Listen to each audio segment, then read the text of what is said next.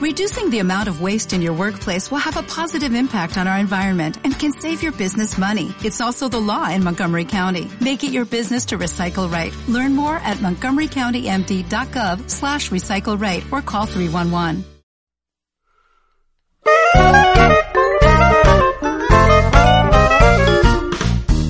Aunque ahora Pixar pareciera sinónimo de las más exitosas películas animadas de los últimos años, sus inicios tienen que ver más con el desarrollo científico, supercomputadoras y entender el punto de encuentro entre la tecnología y la industria del entretenimiento y los contenidos. Es por eso que hoy vamos a hablar de la historia de Pixar.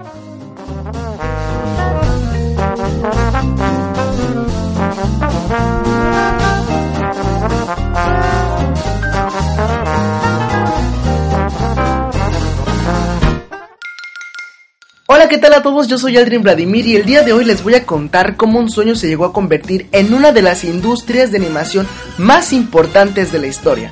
Así es, Pixar es hoy uno de los estudios más importantes que existen. Sin embargo, esto no siempre fue así.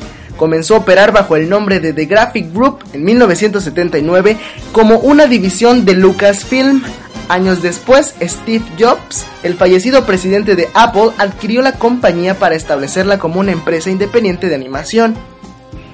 El nombre de Pixar nos remite inmediatamente a la animación, sin embargo en 1986 la empresa se dedicaba a un rubro totalmente diferente, la venta de hardwares de computadora de alta gama, y uno de sus clientes era Disney Studios, quienes adquirían la Pixar Image Computer, un ordenador para acelerar el proceso de coloreado en sus animaciones en 2D fue John Lasseter, uno de los empleados de Pixar, quien encontró una solución a la crisis que se enfrentaban. Lasseter trabajaba en el departamento de animación de la empresa y en uno de sus esfuerzos por promocionar los productos desarrolló una serie de animaciones para demostrar la potencia del computador. Estos trabajos causaron mucho revuelo en una de las convenciones de gráficos por computadora más importantes del mundo. De hecho, esa creación de Lasseter fue Luxo Jr., la lámpara que se convertiría en el símbolo de Pixar. Desde entonces, el estudio ha creado maravillosas historias que tanto niños como adultos disfrutan por igual. Al ver el éxito de Lasseter, Steve Jobs decidió poner a la venta la división de hardwares de Pixar en 1990. Además, mudó las oficinas a Richmond, California. Gracias a las buenas relaciones que tenía con Disney, Jobs cerró un trato de 26 millones de dólares a cambio de tres largometrajes animados por computadora. Sin embargo, la incertidumbre financiera permanecía, por lo que Jobs contemplaba vender Pixar si no hallaba una solución, y uno de sus potenciales compradores era Microsoft.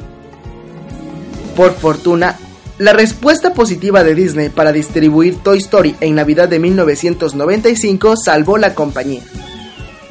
Tras el enorme éxito de los dos primeros filmes del binomio Disney-Pixar, comenzaron los roces en la producción de Toy Story 2, Pixar se quejó de que el trato no era equitativo, pues mientras ellos hacían todo el trabajo de creación y producción con software propio, Disney únicamente hacía la distribución y el marketing. Ambas empresas se dividían los ingresos y egresos en 50-50, pero Disney retenía los derechos de la historia original y de las secuelas. Jobs mantuvo muchas discusiones con el entonces CEO de Disney, Michael Eisner, haciendo que las dos compañías rompieran relaciones en 2004. Curiosamente, la discusión se solucionó gracias a dos factores. El primero fue la renuncia de Eisner en 2005, la cual facilitó la apertura de Jobs a una nueva negociación. Y la segunda fue el estreno de Chicken Little, el primer filme en CGI producido por Disney sin la participación de Pixar. La apuesta era la siguiente, si la película resultaba exitosa, Disney tendría la ventaja en las negociaciones, por el contrario, si era un fracaso, Pixar tendría todas las cartas de su lado. El resultado fue casi salomónico. Chicken Little tuvo éxito en la taquilla, recaudando 300 millones en contra de 150 millones invertidos, pero no fue tanto como las producciones en colaboración con Pixar.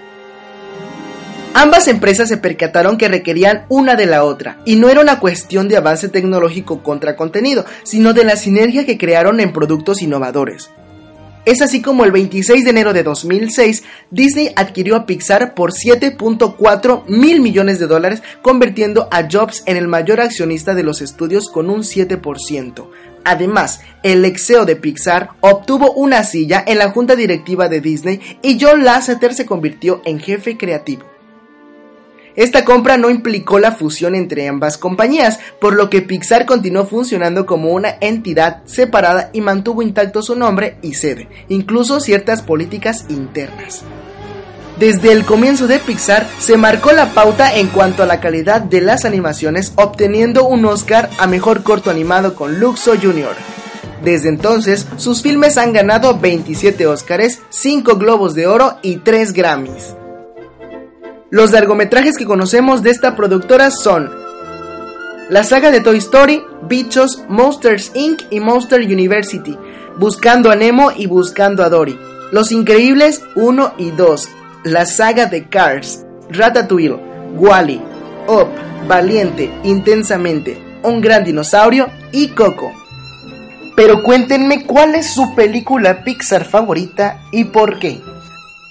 De momento es todo. Espero que les haya gustado mucho esta información y sobre todo que les haya sido bastante interesante. No te olvides de dejarme tus comentarios y si te gustó darle me gusta, compartir y suscribirte al podcast. Yo soy Aldrin Vladimir y nos escuchamos en la próxima. Adiós.